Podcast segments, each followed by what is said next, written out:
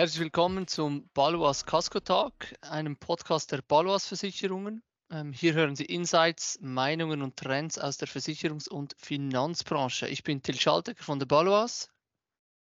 Und ich bin Nick Sür von Casco. Und wir haben heute Finn Monshausen zu Gast. Äh, Finn ist Leiter Digitalvertrieb der Gotthard und Geschäftsführer der Gotthard Digital GmbH. Äh, und Finn, äh, du rollst das Feld der deutschen Digitalversicherer auf, so wie man das hört. Ja, stell dich doch kurz vor. Wer ja. bist du? Was machst du? Und hey, warum sind gerade Jäger bei euch so willkommen? Das, äh, da machen wir jetzt den, den Deutsch-Schweizer Austausch zu, was das mit den Jägern hier auf sich hat. Ne? Ja, äh, erstmal äh, schön, dass ich bei euch sein darf. Ähm, ja, äh, fällt von hinten aufrollen. Das äh, ja, ist zumindest die Ambition, an der wir gerade arbeiten als Gotha. Äh, ich bin 34, bin jetzt seit zweieinhalb Jahren bei der Gotha. Von hinten hast du gesagt. Wir haben einfach nur, was wollte, was für das Ihr habt gesagt, das Feld aufrollen, ja? Okay, ja, ja. klar. Dann, äh, ja, zu, zur Ausgangsposition würde ich aber sagen, doch, wir müssen mit viel Anlauf, äh, versuchen wir uns vorwärts zu bewegen. Und äh, das gelingt mal besser, mal schlechter, mit und ohne Jäger, da kommen wir gleich noch zu. Und äh, ja, ansonsten, ähm, ich verantworte den Digitalvertrieb, das hast du ja gerade schon gesagt. Ähm, kommen wir gleich nochmal dazu, was es genau ist. Genau, vielleicht probieren wir da einmal, also ja, haben, haben, haben wir ein paar Fragen vorbereitet. Ähm, äh, vielleicht zum Einstieg, ähm, was ist eigentlich der Unterschied zwischen sozusagen für euch den Digitalvertrieb und was ihr bei der Groda Digital macht? Also das ist ja eine Doppelrolle, dass du uns da vielleicht kurz durchführst und dann gehen wir mal ins Ping-Pong. Ja, gerne. Also, äh, ich glaube, das, was am, äh, häufigsten, äh, in der, sozusagen Berufsbeschreibung, die ich habe, falsch verstanden wird, aber jetzt gar nicht mal so von Leuten, die aus nächster Nähe sind, aber so aus dem Weiteren, ist dann, dass, Digitalvertrieb jetzt nicht per se zur Digitalisierung aufruft und anmutet, sondern dass ein Teil davon ist, aber nicht andersrum. Also, ich lasse nicht per se Papier verschwinden, aber man kann sich natürlich vorstellen, wenn man jetzt ein Kundenportal betreibt, das als App betreibt, dann sind das sozusagen kollaterale Erfolge. Und äh, mhm. das, was wir eigentlich machen ähm, im Digitalvertrieb, ist das Geschäft über die eigene Webseite, über Vergleichsportale, über rein digitale Partner. Ähm, ich finde, das kann man einfacher sogar abgrenzen als Fernabsatz. Ja, also einfach alles, was äh, online plus teilweise auch unterstützt durch Telefon passiert. Und ähm, das, was die Guta Digital wiederum macht, ist, ähm, ja, in vereinfachter Form baut sie unter anderem unsere Gesundheits-App, also worüber man Leistungen einreichen kann ähm, macht das UX-Design für den gesamten Gotha-Konzern, also dann nicht nur für den Digitalvertrieb, sondern da geht es dann auch um Anwendungen für Vermittler, für Makler, ähm, für operative Service-Mitarbeiter. Und ähm, ja, dann gibt es noch einen dritten Teil der Gotha Digital, der sich so eher, ich würde sagen, mit Venture oder FE, also Forschung, Entwicklungsthemen beschäftigt. Genau. Cool. Vielleicht, du hast es so ein bisschen, Fernabsatz hätte ich jetzt gar nicht erwartet äh, aus deinem Munde. Ähm, aber äh, digital, ähm, also wenn du sagst, was sind so eure Kanäle, wie grenzt ihr das ab? Ne? Wenn du sagst, also auch als Beispiel, äh, du hast gesagt Vergleichsportale, ne? damit wahrscheinlich nicht Makler, aber ein Online-Makler, keine Ahnung, Clark, wäre das bei dir drin oder eher bei den Maklern oder ähm, ich weiß jetzt nicht, wie groß Bank Assurance bei euch ist. Nimmst du mal das? Hast du irgendwie die Digital-App oder die Bank oder keine Ahnung? Wir wollten jetzt Tierversicherung über Fressnapf. Die gibt's Brick and Mortar. Vielleicht haben die auch einen Online-Shop. Also es hört sich alles so, ja, super easy, aber wie, wie teilt ihr das auch äh, unter euch auf? Weil das ist durchaus diskussionswürdig in den meisten Häusern, wie man sich das irgendwie zuschanzt. Ja, ich, ähm, also ich, ich glaube, diskussionswürdig trifft es ne, ganz gut. Es hängt wahrscheinlich bei jedem dann davon ab, äh, wie stark der ein oder andere Kanal in dem Thema schon drin ist. Ähm, und dann wird es, glaube ich, schwieriger oder leichter. Und da wir in relativ vielen Feldern, was ja, Fernabsatz ist aber schon, das äh, vermutet jemand, der 90 Prozent Fernabsatz macht. Ob das jetzt Clark ist, ob das äh, mhm. GetSafe ist, ob das ein Vergleichsportal ist, ob das ähm, reine Online-Broker sind. Ähm, all die die primär dieses Geschäft betreiben, bei denen können wir mit dem, was wir als Angebot haben, Schnittstellenfähigkeit, äh, Produkte anpassen an Kanäle, ähm, Key-Account-Betreuung zu machen. Solche Dinge, das können wir dann in der Regel wahrscheinlich besser. Und das ist auch das, wo unser Schwerpunkt liegt. Und deswegen habe ich mir für mich selber eigentlich angewöhnt, mich zu fragen, eher nicht, läuft das Geschäft digital, weil das kommt auf kurz oder lang immer stärker. Ja, da kann man ja genauso gut sagen, wenn ein großes äh, Vertriebsnetzwerk, äh, Swiss Life oder sonst wer, ähm, seine ganzen Abschlüsse online mit dir als Versicherer tätigt, aber am Ende ein Verkäufer vor dem Gerät saß, dann ist das eben nicht Digitalvertrieb, sondern ähm, das ist dem Geschäftsmodell nach dann was Stationäres, was äh, auf digitale Anwendungen zugreift. Und das haben wir im Alltag dann immer wieder und vor allen Dingen in Zukunft wird es ja ganz normal. Also geht es viel eher um die Kaufsituation, also um die Frage, wer kauft da? Ist das ein Endkunde? Und kauft dieser Endkunde eben online? Und das kann man meistens gleichsetzen mittlerweile mit äh, Fernabsatz. Warum? Ähm, nimm mal komplexere Produkte, also eine Berufsunfähigkeit, Altersvorsorge, das gibt es mittlerweile, wird auch alles online gekauft. Ähm, mhm. Nicht mehrheitlich, aber es gibt es ähm, immer stärker und weitreichender. Und da ist natürlich dann so eine Art Mischung als hybrider Vertrieb aus Online plus Telefon oder Co-Browsing oder Live-Chat oder Video, ähm, kommt da immer stärker, gerade bei komplexeren Kaufsituationen. Und das ist dann eben aber auch ein Thema, was am Ende bei uns landet, ähm, wenn das mehrheitlich eben nicht auf einem stationären Geschäft vor Ort Person zu Person bezieht, sondern ähm, sich eher auf ein Geschäft bezieht, was ja aus der Distanz kommt, wo ich dann vielleicht eher der Marke als einer Person vertraue. Ja, wobei das, ne, wir sprechen jetzt wie über Deutschland. Ich glaube, in der Schweiz und in Österreich ähm, ähm, geriert sich das auch nochmal irgendwie ein bisschen, bisschen anders und fand, hatte jetzt neulich mal die GDV-Statistiken irgendwie angeschaut und Kfz, klar, irgendwie war so 20 Prozent ähm, vom Neu von den Neugeschäftsabschlüssen. Ähm, Komposit, Sach, fand ich ganz dünn. Was waren nur drei bis vier Prozent? Ich weiß auch nicht, ob da ein Zuschlüsselungsthema mit Makler, ich weiß es nicht. Ähm, Kranken wiederum so bei sieben Prozent. Das dürfte Krankenzusatz viel sein. Ne? So Zahnzusatzversicherungen werden da, denke ich, auf den Neuabschlüssen und die komplexeren Themen, die wir jetzt bei Lebensversicherungen, ähm, ne, irgendwie Risikoleben etc., die waren dann irgendwie so bei drei, vier Prozent. Und das war, war, war auch recht, über drei Jahre, das war recht stabil. Ähm, und deckt sich ja so ein bisschen mit dem, was du gerade sagst. Ähm, was ich ähm, besonders spannend finde und ich glaube auch für viele Zuhörer spannend ist, dass, dass ihr und oder deine Verantwortung bei der Gotha ja nicht alleine ist, ich mache hier den Online und macht mal ihr den ganzen anderen Kram, sondern dass ähm, du, auch als du überlegt hast, ähm, als du da in den Verhandlungen wart, rüberzugehen, war relativ stark ähm, auch, auch glaube ich, das Diskussionspunkt, was machen wir denn jetzt mit dem Außendienst? Ähm, und wie führen wir diese Sachen zusammen? Von völlig getrennt bis, bis zusammen, bis Lied. Magst du da mal so ein bisschen berichten, ähm, wie ihr das für euch sortiert habt und was gut funktioniert und was vielleicht auch noch irgendwie ausbaufähig ist? Weil das ist, glaube ich, wo sehr, sehr viele etablierte äh, Gesellschaften herkommen. Und ähm, wenn man das, glaube ich, gut zusammenbringt, ähm, das auch besser machen kann als jetzt reine Online-Versicherung und versuchen, denen irgendwie hinterherzulaufen. Ja, also ich glaube zuallererst äh, Thema GDV-Statistik. Ähm, die erheben natürlich richtig aus ihrer Perspektive. Und äh, das sage ich deswegen, wenn man sich eher die Frage stellt, wie baue ich meinen eigenen digitalen Vertrieb auf, dann würde ich mir eher Studien angucken, was Kunden angeben, was sie getan haben, weil auch wenn natürlich klar ist, dass in GDV-Statistiken äh, versucht wird, den Endkundenkanal zu isolieren, ne? also den digitalen, ist es so, dass Versicherer natürlich mit der Art, wie sie Dinge einmelden, da erheblichen Einfluss auf die Statistik haben. Ja, also mhm. ganz banales Beispiel, Check24 und Verivox werden sicherlich erkannt in solchen Studien, wenn man Versicherer befragt, als das ist wahrscheinlich online. Jetzt hängt das aber schon mal davon ab, hängen die noch im Maklervertrieb? Gibt es da überhaupt einen Digitalvertrieb? Meldet der Maklervertrieb eine Gesamtsumme?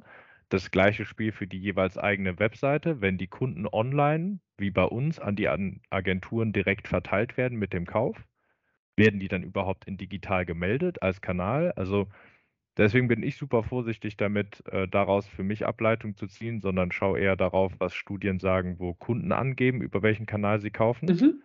Guter Punkt. Und äh, halte ich erstmal äh, für plausibel. Trotzdem ist in der Relative, glaube ich, äh, kann man da trotzdem viel abgewinnen. Ja? Also was du eben gesagt hast, das Zusatzgeschäft in Kranken ist schon deutlich stärker entwickelt als jetzt vielleicht ein Krankenvollgeschäft.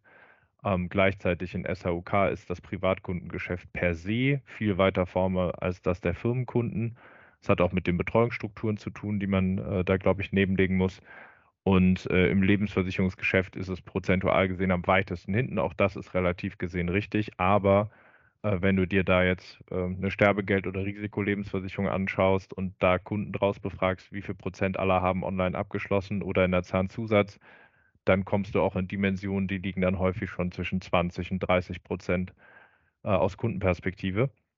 Und das andere Thema, was du angesprochen hast, ähm, Betreuungsmodell oder das, wie wir es machen, eben wir gewinnen über die Kanäle, über die eigenen, wir nennen das B2C, also über unsere Webseite Kunden und andererseits eben über Partner, vor allen Dingen Vergleichsportale. Und die Idee ist eben, dass wir sagen, alle Menschen googeln zu Beginn und wir wollen möglichst viele der Suchergebnisse, die jemand da so sehen kann, wollen wir logisch miteinander verknüpft mit einem Angebot bedienen. Und ob das dann aber eine Affiliate-Website ist, die äh, an Partner vermittelt, ob das unsere Webseite ist, ob das die Webseite unserer Vermittler, Vermittlerinnen ist oder ein Vergleichsportal, alles außer eine Wettbewerber-Webseite können wir jetzt erstmal beeinflussen durch das, was wir tun. Und das ist eigentlich auch das Konzept, von dem wir kommen, einfach omnikanal diese Strategie komplett einmal durchzuholen. Und alle Ergebnistypen, die es bei Google eigentlich gibt, aus einer Logik und mit einem Ziel zu bedienen. Und das ist eben, dass möglichst viele Menschen unser Angebot verstehen, gut finden und dann bei uns kaufen. Ähm, und dann die Ausbauform, ne, das ist, glaube ich, das, was dann vielleicht für Wettbewerber mit größeren Ausschließlichkeiten oder kleineren äh, besonders spannend ist, ist, und das ist wahrscheinlich dann gerade, wenn man jetzt in den Schweizer Markt schaut, ne, der ganz anders aufgestellt ist, deutlich stationärer, da ein bisschen anders vorgeht. Äh, spannend, dass wir eben sagen, die Menschen kaufen in einem bestimmten Gebiet und der nächstgelegene Agenturist oder die nächstgelegene Agentur der Gotha kriegt diesen Kunden automatisch zugeordnet. Okay. Ähm, und die Annahme, die dahinter steht, ist eben, dass wir sagen, anhand der Produktkomplexität gehen wir davon aus, Umso komplexer ein Kauf oder ein Produkt oder eine Fragestellung, umso wahrscheinlicher, dass es ein Mensch braucht. Und dann gibt es eigentlich nur die Frage, ist das jemand, der eher anruft oder der eher jemanden vor Ort sehen will? Und dann gibt es einfach unterschiedliche Kauftypen. Und unsere einfache Philosophie ist, dass unsere Aufgabe nicht ist, den Kanal zu bestimmen, über den jemand handelt, sondern über die drei Möglichkeiten. Er macht einen weiteren Abschluss online, er macht einen weiteren Abschluss per Telefon, er macht einen weiteren Abschluss vor Ort. Äh, dass wir erstmal alle, alle drei Dimensionen versuchen, so gut wie möglich zu bedienen. Und, und ich hätte behauptet, auf der Ebene, ich glaube, da gibt es noch gar nicht grundsätzlich super viele Diskussionen. Also es klingt, klingt ja auch erstmal ähm, ganz harmlos, ja, dann wird da eine Agentur zugeordnet. Das, also ich, ich stelle mir einfach nur mal zwei operative Fragen. Was ist mit Provision? Also, ne, wie, was, Abschluss, laufend, weil du machst das ja auch nicht nur aus Nächstenliebe, ja, und irgendjemand muss ja die Rechnung bezahlen, wenn, ich sag mal, ohne Vertriebsaufwand jetzt laufend äh, eine Beitrags- oder eine Abschlussprovision reingebucht wird und du ähm, vorne dir äh, Google und Instagram und TikTok oder wo immer du das Zeug herbekommst oder halt ein, ähm, ein Check24 oder Verivox auch nochmal bezahlen musst. Und das Zweite, ähm, wie läuft dann die Folgebetreuung im Sinne, wer darf eine Kampagne fahren, wer muss gefragt werden? Ähm, also das, das einfach so aus ein paar Diskussionen, dass ich mir vorstellen könnte, dass das durchaus Diskussionsbedarf generiert und, da, und je, nach, je nach Lager ähm, unterschiedliche Interessen und, und, muss jetzt auch nicht genau, also obwohl mich die Prozentsätze und so weiter natürlich interessieren würden, aber ähm, was vielleicht so vom Prinzip her euch geleitet hat und womit ihr irgendwie dann hoffentlich ganz gut fahrt. Ja, also äh, vielleicht ist das auch dann schon der Gewöhnungsteil. Also ne, jetzt mache ich das ja zweieinhalb Jahre bei der Gotha, ein halbes Jahr davon Aufbau und jetzt seit zwei Jahren operativ arbeiten. Ähm, und dann gewöhnt man sich an gewisse Dinge, die mir vor zwei Jahren auch noch, also wo ich gedacht hätte, wie kriegen wir das denn hin? Ne? Und also erstmal würde ich sagen, dem Prinzip nach verursachungsgerechte Aufwände zu verteilen in Kosten wie in Provision ist ein vernünftiger Weg. Ähm, das heißt aber auch als Beispiel, wenn wir jetzt den Abschluss generieren von einem Kunden, der online kaufen will, dann sind das eben ja zu ganz, ganz großen Teilen Menschen, die das erste Mal diese eine Versicherung kaufen und noch viel wahrscheinlicher, dass sie noch gar keinen Vertrag bei der Gotha haben. Ja, und dafür, das ist sozusagen der Aufwand, der dann bei uns nicht nur verursacht wird, sondern für den wir auch die Einnahme tragen.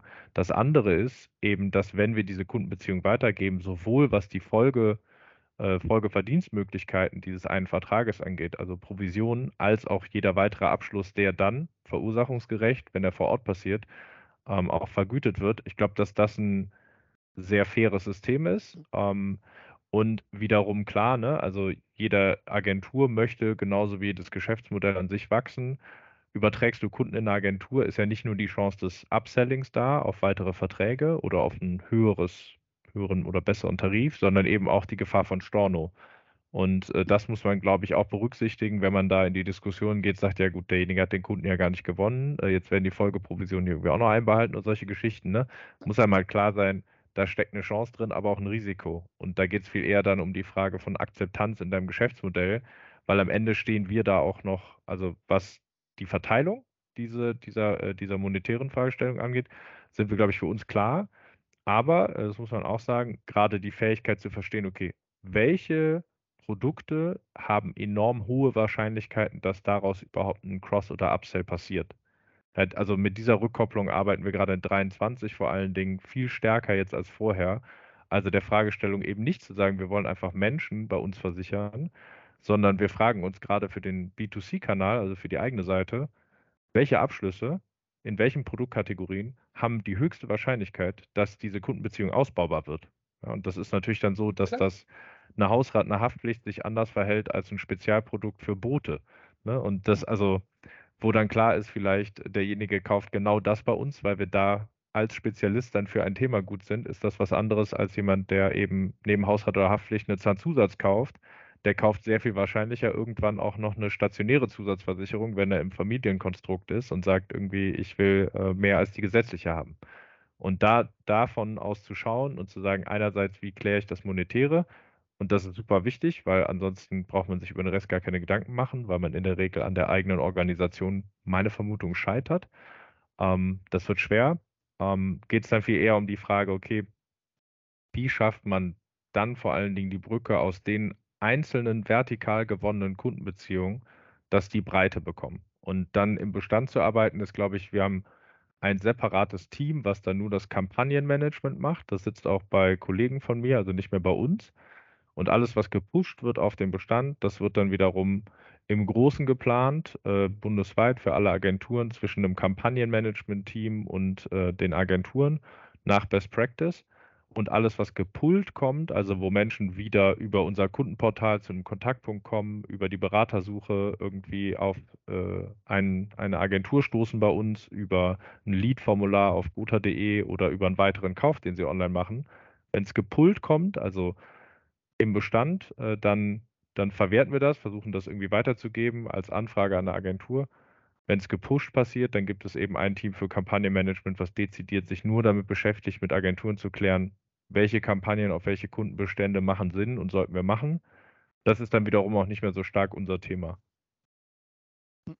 Okay, bedeutet, wenn ich das richtig zusammenfasse, ähm, hoffentlich verkürzt, ohne verklärt zu haben, ist es, ihr finanziert euch ähm, durch die Initialabschlussprovision, die ihr irgendwie rausgebt an die Leads und sozusagen, dass ihr da ähm, äh, Cashflow positiv seid, aber am Ende die Betreuung und die Bestandsprovision, Risiko und Chance liegt am Ende beim Vertrieb und der Ausbau liegt auch eher im stationären Vertrieb, sodass man eigentlich sagen könnte, ihr seid ein, ein Lead-Kanal für eure Agenturen. Ist das, ist das fair oder ähm, habe ich da was verkürzt?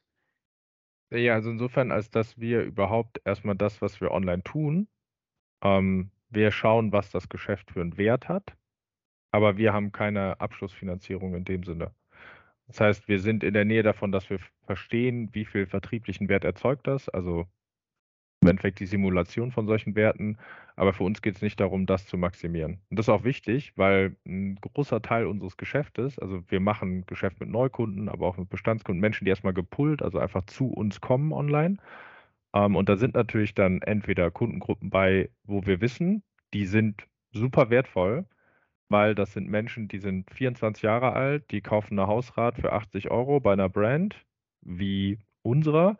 Das heißt nicht für 45 und wir wissen, die machen statistisch in den nächsten sieben Jahren acht Abschlüsse, wenn es gut läuft. So, das heißt, der Kunde hat ja, wenn du das jetzt nur in Provision sehen würdest, hätte der ja viel zu wenig Wert. Ne? Also müsstest du Absolut. ja eigentlich ein Customer Lifetime Value Modell draufbauen und sagen, okay, was ist die Hypothese, wie viele zukünftige Käufe aus dieser einen Beziehung noch entstehen. Insofern ist Provision für uns auch nicht die richtige Größe, sondern eher die Frage, wir investieren einen Teil strategisch äh, in Kundengruppen, die einfach sinnvoll sind und schauen parallel einfach, okay, halten wir uns ökonomisch in einem Rahmen, der irgendwie vernünftig ist und der, wenn man das mit einem Agenturgeschäft oder einem Maklergeschäft vergleichen würde, auch wettbewerbsfähig ist. Okay. Ähm, ist es aus deiner Sicht, ähm, kommt, kommt ihr eher über Produkte oder kommt ihr eher über so Kundenpersonas? Ähm, also einfach von wie ihr euch so an, an, an die Kunden reindenkt. Ähm, ich komme immer eher so über Produkte. Das, das triggert aber, mich ja wahnsinnig. Ne? Personas, also ich habe überhaupt nichts dagegen, dass man das tut. Ich glaube auch, dass es ganz viele Situationen gibt, wo es wichtig ist, sich vorzustellen, wer kauft.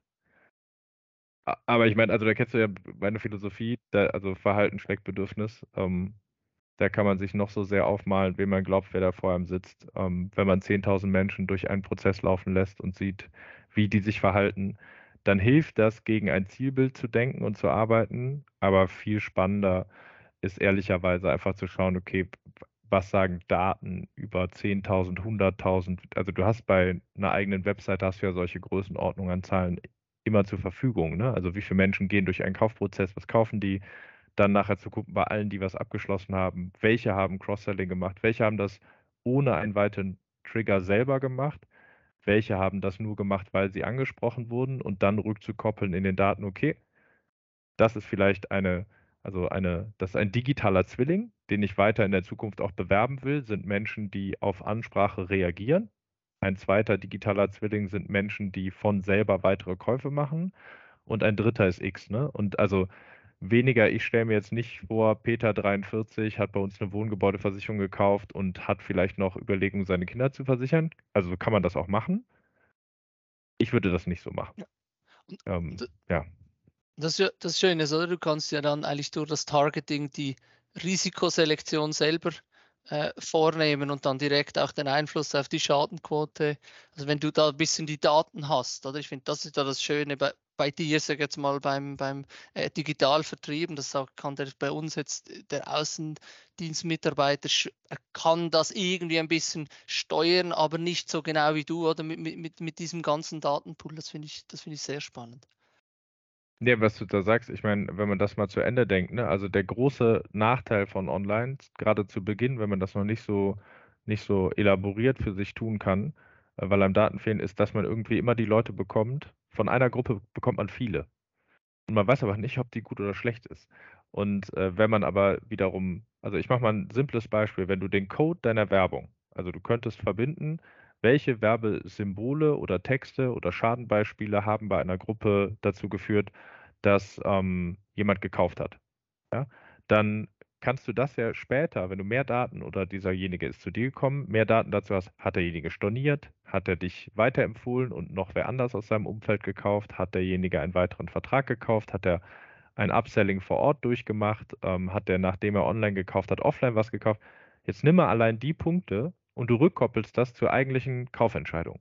Und jetzt kannst du mit Machine Learning einfach sagen, ich hätte gerne mehr von diesen Menschen, die nicht stornieren, die häufig cross-sellen, uns an Freunde empfehlen und idealerweise kaum Schäden haben. Und das jetzt auf einem Umfeld, wo du ja alles automatisiert machst. Ne? Also ich schicke ja nicht 60 Millionen, um in dem Bild von Nick äh, vorhin zu bleiben, äh, TikTok-Impressions raus oder äh, Reels bei Instagram als Werbung und äh, überlege mir, welche Persona ist das, sondern das mu muss ja schon im größeren Kontext sehen. Klar wird dann auch beim Machine Learning geschaut, okay, Menschen, die darauf reagieren, wo es Wahrscheinlichkeiten gibt, aber wenn du das noch mit deinen Daten verbindest, was nachher die Qualität deines Geschäftes angeht, dann ist es ja viel größer als im eigentlichen E-Commerce, wo es häufig ja um deinen Warenkorb versus die Akquisitionskosten geht und dann um die erwartete Wiederkaufrate, die du hast, dass du irgendwie bei T-Shirts halt noch ein T-Shirt kaufst beim nächsten Mal oder dass du wiederkommst, um auch eine Jacke zu kaufen. Aber bei Versicherung steckt ja so viel vom Geschäftsmodell eigentlich in dem Verhalten nach Abschluss, anders als beim normalen E-Commerce, dass wenn man diese Daten wirklich verbindet mit der Akquisition und den Gründen, warum sich jemand für dich entschieden hat, dann äh, ist da, glaube ich, noch eine, eine Menge Fantasie, ähm, was rund um den Kirchturm nicht so einfach ist. Was man aber sagen muss, was Menschen natürlich super gut können vor Ort, ist, die sprechen Menschen an. Ja, das ist einfach eine ganz andere Selektion als Leute, die googeln und loslaufen. Und insofern ähm, ja, hat, glaube ich, beides, beides einen, einen bestimmten USP, den man ausspielen kann, wenn man, wenn man das klug einsetzt. Und vor allem die Kombination, oder wie du gesagt hast, von Abschluss über digital, dann gewisse Produkte wieder über den Berater, das sehen wir auch bei uns, äh, dass, das, dass das sehr gut äh, funktioniert. Ähm, Bevor ich zur nächsten Frage komme, kannst du vielleicht noch kurz, und ich finde das sehr spannend, ich habe das in einem anderen Podcast, hast du das erzählt, ähm, wie ihr eigentlich aufgestellt seid, weil bei uns ist immer so klassisch, wir haben, ich jetzt im Innovationsteam, dann haben wir irgendwo die IT, äh, die hat ganz andere Interessen und dann haben wir irgendwo äh, noch irgendwelche UX-Designer und bei euch ist das ja alles zusammen, oder? Und das fand, Kannst du das nochmals äh, ganz kurz, äh, wir haben nicht mehr so viel Zeit, aber kurz sagen. Ich finde, das ist die Essenz, oder, dass ihr auch so schnell vorwärts kommt. Ja, also ich glaube, also wir haben, wir haben sechs Teams in Summe, davon bauen drei Software, eins unser Kundenportal, eins die Webseite, eins unsere Tarifrechner, also Abschlussstrecken. Äh, die Teams sind immer crossfunktional, das heißt, wir haben Tech, UX Design, Business immer in einem Team. Ähm, die brauchen erstmal per se niemanden außer sich selber, um die Lösung zu bauen. Und das sind also Lösungsteams. Und ähm, die sind releasefähig, die haben äh, sozusagen oben drüber haben wir dann für die jeweiligen drei Domänen. Also es gibt drei Teams, dann gibt es eine Person, die ist für UX-Design gesamtheitlich über die Teams verantwortlich, eine für Business und eine für Tech. Und diese drei Leads sind sozusagen darüber. Und ansonsten hat jedes Team PO, der dann für das jeweilige Thema alle drei Funktionen verbindet. Und die aber auch mit allen drei Teams wiederum übergreifend mit einer Library arbeiten. Also auf einer technischen großen Basis, auf einer UX-Design-Basis und äh, das, also das ist mal eine ganz starke Voraussetzung dafür, dass man überhaupt lösungsfähig sein mhm. kann, ist, dass äh, das alles zusammensitzt. Und auch das vielleicht so ein Thema äh, von Zeit. Also habe ich mich jetzt daran gewöhnt, dass das so ist, aber es ist natürlich ein wahnsinniges Privileg, was es einfach sehr leicht macht, schnell zu sein oder schneller. Und trotzdem haben wir 17 Millionen Dinge, bei denen wir denken, irgendwie, oh, es könnte auch viel schneller gehen, wenn man so und so macht. Aber wir haben halt jetzt auch schon ganz viele Dinge eben nicht mehr. Und äh, wenn wir entscheiden wollen, als nächstes bauen wir jetzt Tarifrechner für X oder Y oder äh, wir wollen auf der Webseite stärker ein Thema pushen als ein anderes, dann können wir das machen. Und das liegt eigentlich nur an uns, ob wir das tun. Und äh, ja, auch beim Thema Data, ne, also eben besprochen, ist es so, dass wir ein Team haben, was eigentlich sich nur mit Webanalyse beschäftigt und alle anderen Teams mit Informationen versorgt, die sie brauchen, um ihren jeweiligen Kontaktpunkt ideal aufzustellen dafür, dass äh, Nutzer, Nutzerinnen happy sind. Ja, das ist, das ist schon, also jetzt im Vergleich, sage ich mal, zu unserem traditionellen Setting, äh, ist nur, wenn alle ein klares Ziel äh, haben, sage ich, innerhalb, dann, dann funktioniert das sicher noch, noch effizienter. Jetzt vielleicht noch ein, äh, eine andere Richtung. Stell dir mal vor, ähm, ich würde dich jetzt oder irgendjemand würde dich abwerben wollen, äh, um, um, den Digitalvertrieb zu verbessern. Was für Anforderungen hättest du da oder was, was müsste das für ein, für ein Setting sein? Ja, also erstmal müsste ich in die Schweiz wollen, ne? ich würde meine Frau fragen, die, die findet die Schweiz super. Nee, Spaß beiseite. Also an sich ist, glaube ich, ne, wenn man sich selber jetzt mal als äh, vielleicht nicht mehr ganz junger, aber mit 34 so mitteljunger Mensch die Frage stellt, dann würde ich mal sagen, es geht um zwei Dinge. Äh, das erste ist, ähm, kann ich was Neues lernen? Also gibt es wirklich Dinge, die ich noch nicht verstanden habe an diesem Ort, die es besser machen oder einfacher machen, äh, für mich den Gesamtkontext zu verstehen?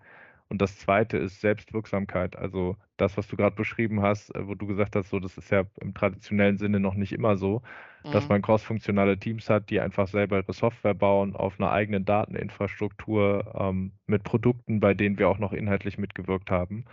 Ähm, dann ist das, glaube ich, was, was super wichtig ist. Und das hängt ja auch noch zusammen, ne? Also wirksam zu sein, auf der einen Seite lernen können, auf der anderen Seite äh, sind, glaube ich, zwei Dinge, die per se ja, einen guten Beitrag zu Glück leisten und auch zur eigenen Entwicklung. Und ähm, ja, ich, also ich glaube, der Erzfeind, das geht euch wahrscheinlich auch so, ist irgendwie Langeweile und äh, Dinge nochmal zu tun, die man mhm. schon zu Ende gedacht hat. Mhm. Und oder noch schlimmer, du hast alles Mögliche im Kopf, aber kannst nichts umsetzen, weil deine Selbstwirksamkeit so gering ist. Also du hast keine Ahnung, gerade in so einer Innovationsabteilung, stelle ich mir vor, hast du immer wieder Dinge, wo du denkst, wow, das müssen wir machen und dann machen wir das und das und dann hast du das alles auf Papier und im PowerPoint und irgendwann merkst du, yo, davon ist jetzt einfach viel zu wenig passiert und am liebsten hättest du eigentlich am ersten Tag gesagt, ich gehe jetzt zu einem Entwickler, erkläre dem, was mein Thema ist. Äh, genau so ein Fall. Ne? Wir haben vorletzte Woche haben wir über das Thema Kündigung gesprochen und dass wir es Menschen eigentlich viel zu schwer machen. Dann habe ich mir gewünscht, dass wir nächste Woche live gehen mit der ersten Version, die einfach, wo unsere Kündigungsseite erstmal dir dabei hilft. Einfach nur dabei hilft, zu sagen, klicke hier drauf, das ist die E-Mail-Adresse, da schickst du Kündigungen hin. Mhm. Das ist super easy. Und dass wir nicht diesen, du kommst hier nicht raus und äh, sprich nochmal mit dem und das, ne? Und das einfach alles weg und gesagt haben, nee, nächste Woche. Und das war letzte Woche. Und jetzt äh, spreche ich morgen mit dem PO von dem Team, äh, Webseite darüber, äh, was dieser erste Wurf ist. Und dann geht es halt um den zweiten Wurf, zu sagen, okay, lass mal die Leute fragen, warum sie eigentlich gehen wollen und überlegen, ob wir Optionen anbieten können, die nicht stören. Ja, also zu sagen, gib uns den Grund und wir lassen dich immer sofort im nächsten Schritt, wir machen dir das super einfach, hier rauszukommen. Aber wenn du sagst, es lag eigentlich daran, dass du mit irgendjemandem unzufrieden bist und wir können das ändern, dann ändern wir das. Und wir bieten es dir einfach als Alternative an. Und wir sagen trotzdem super wenig Klicks, super leicht. Und äh, solche Dinge machen zu können, ist, ähm, ja, glaube ich, Gold wert. Weil meistens hat man ja Unrecht mit seinem ersten Gedanken. Also die meisten Hypothesen, die ich so habe, sind eigentlich alle falsch. Ähm, aber so im zweiten, dritten Wurf, da kommen dann doch manchmal ganz gute Dinge bei raus. Und dass man überhaupt dieses Pilotieren halt machen kann, bevor man überhaupt, also wenn ich mir vorstelle, ich müsste ein halbes Jahr darauf warten, um irgendwas auszuprobieren, das, äh, das würde ich einfach nicht hinnehmen wollen. Hm. Ja, da, da beneide ich dich. Ähm, das ist das, was du beschrieben hast. Ich denke, dass das strugglen, also nicht nur wir oder sage ich mal eher die, die Großen, die einfach so eine Innovationsabteilung haben, aber dann trotzdem irgendwie auf interne IT-Ressourcen zurückgreifen. Wir bauen dann halt irgendwie mit, mit Nick mal was äh, außerhalb, äh, aber auch hier, oder, dass, dass man da schnell mal äh, in einer Woche was pilotieren kann. Das ist schon, äh, das ist eine Herausforderung. Du hast natürlich den enormen Vorteil, dass du den Zugriff auf deine Kunden hast und dann selber entscheiden mhm. kannst. Also ich, ich glaube nicht so dieses Pilotieren, Lean Startup, alles schon irgendwie abgedroschen. Ähm, und es ist auch irgendwie leicht, jemandem anderen einen Vorschlag zu machen. Und wenn es schief läuft, ist man irgendwie weg. Du bist ja in der Innovationsabteilung nicht derjenige, der den Kundenbeschwerden nimmt. Du bist nicht in den Verzielungsgesprächen drin, wenn der Abrieb da ist, sondern dass du, ich glaube, diese dass das Wichtige an cross-funktionalen Lieferfähigkeit hat ja was mit Verantwortung zu tun. Und ähm, die, die Zielkonflikte, die Augen, die immer kommen, wenn du eine Entscheidung hast, sonst ist keine Entscheidung. Also wenn alles immer auf grün ist, dann kann ja jeder Depp irgendwie, den fährst du einfach durch, ne? Sondern ist ja, uh, was wäre denn? Na, jetzt bist du bei Kündigung. Sagst, ja, was wäre denn? Äh, was ist, wenn dann mehr kündigen? Was ist, wenn darum? So, und wenn du dann aber ähm, zumindest den, den, den Zugriff und auch einen Teil der Auswirkungen und deine eigenen Ressourcen und nicht wieder bei der IT fragst, und ich habe jetzt noch mal was Tolles, ist ja super, aber Guidewire ist halt doch noch nicht irgendwie so richtig, flutscht noch nicht. Und da waren halt auch irgendwelche 3% äh, Admin-Ratio reingeplant. Das dreht schon bei unserem Kfz-Bestand, aber könnte trotzdem mal meins machen. Das ist, glaube ich, das Wichtige.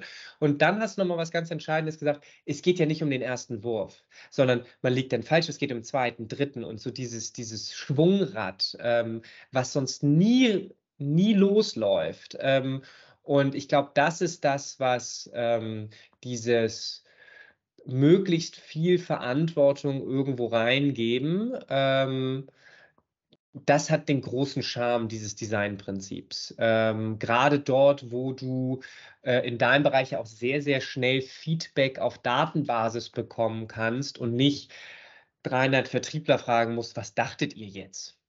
Das hast du, hast du halt einen ganz anderen Feedback-Loop. Ähm, mega spannend.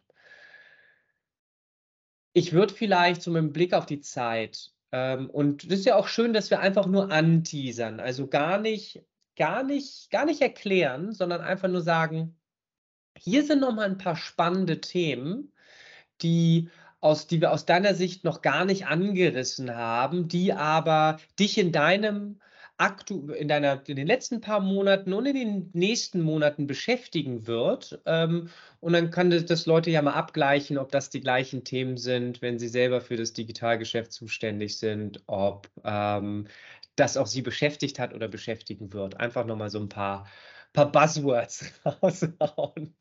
Ich versuche es mal ohne Buzzwords, aber damit du ein Gefühl dafür hast, also wir haben vorletztes Jahr ungefähr, ich glaube so 40, 45.000 Abschlüsse gehabt. Ähm, letztes Jahr, also über alle digitalen Kanäle eher so 65, 70.000 und dieses Jahr werden es deutlich über 100.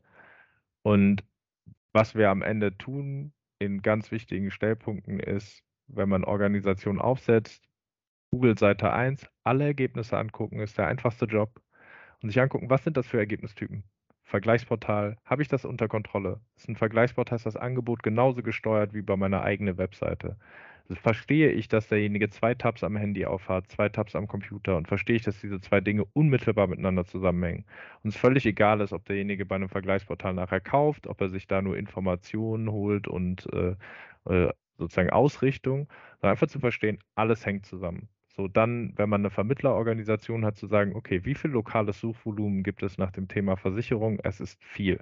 Und es ist auf jeden Fall genug, dass gerade für die Leute, die dieses Suchverhalten haben, die haben auch häufig nicht das Verhalten, online zu kaufen, sondern da eher auf Leads zu steuern und zu verstehen, dass man anhand des Touchpoints schon fast erkennen kann, was wahrscheinlich der gewünschte Kanal ist. Also jemand, der über eine Beratersuche auf unserer Webseite geht und dann sozusagen sucht, wo finde ich den nächsten Menschen. Oder jemand, der bei Google schon eingibt, Versicherung in Leverkusen. Ne? Da ist ja völlig klar, was derjenige vorhat. Ne? Der möchte mit einem Menschen sprechen. Jetzt nur noch die Frage, will er das vor Ort tun oder will er das per Telefon tun? So, das ist steuerbar. Sich dessen bewusst sein, Google-Seite 1, einfach mal Versicherung irgendeine eingeben, irgendeine Haftpflicht, Hausrat, was auch immer, und einfach mal gucken, was sind die Ergebnistypen. Diese Typen müssen alle aus einer Hand gedacht werden. Und das ist dann der Schritt-für-Schritt-Kampf, je nach Organisation, wie viel Meter muss ich machen, um das zu bekommen. Das ist, glaube ich, ein ganz großes Thema, um omnikanal zu sein. Das zweite ist, unser Produkt wird komplett gesteuert aus dem Team, was die Vergleichsportale und reinen Online-Makler bedient. Weil das sind transparente Märkte.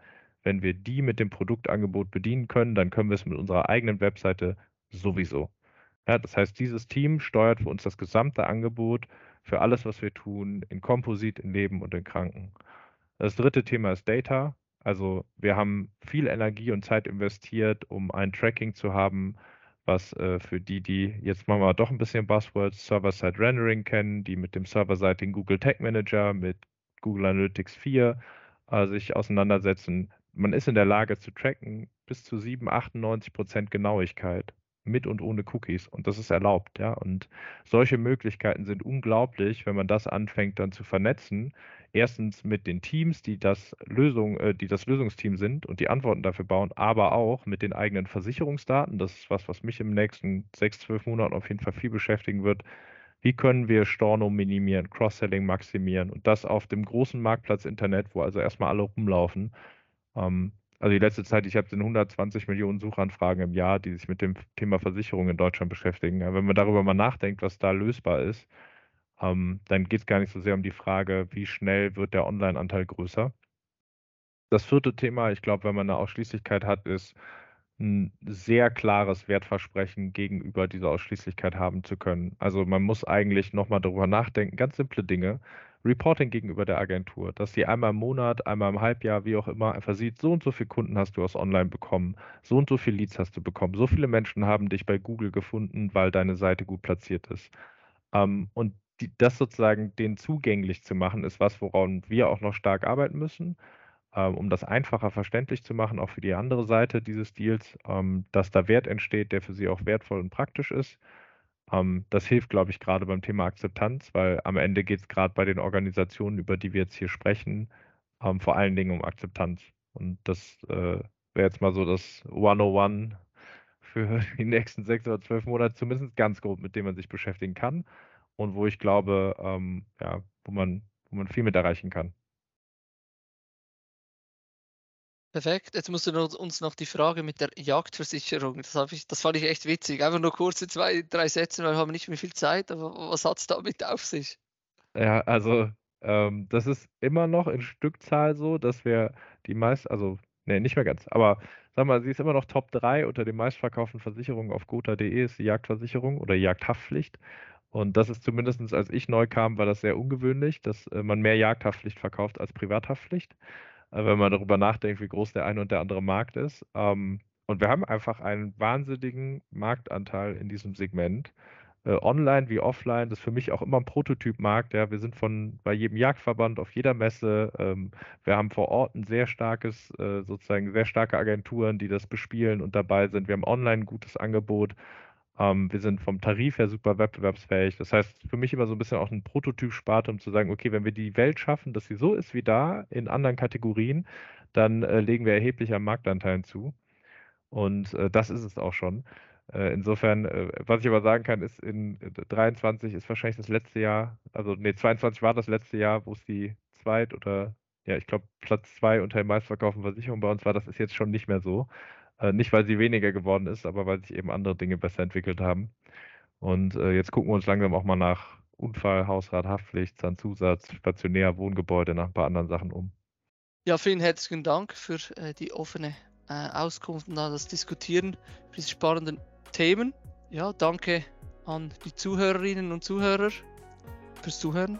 Danke dir, danke Finn äh, für gewohnt äh, offen und spannende Insights und das entwickelt sich ja auch laufend weiter und genau, wir checken mal in, in ein paar Monaten, wo, wo sozusagen dann die nächsten sechs Monate sind, aber super spannend und ähm, freut mich, dass äh, du da so gut angekommen bist und da geilen Scheiß machen kannst. War schön mit euch, danke. Super, bis dann. Abonniert den Baloas Tag Podcast auf Apple Podcast und Spotify und folgt uns auf LinkedIn. Wenn ihr Fragen oder Feedback habt, kontaktiert uns bitte unter baloascasco at casco.io.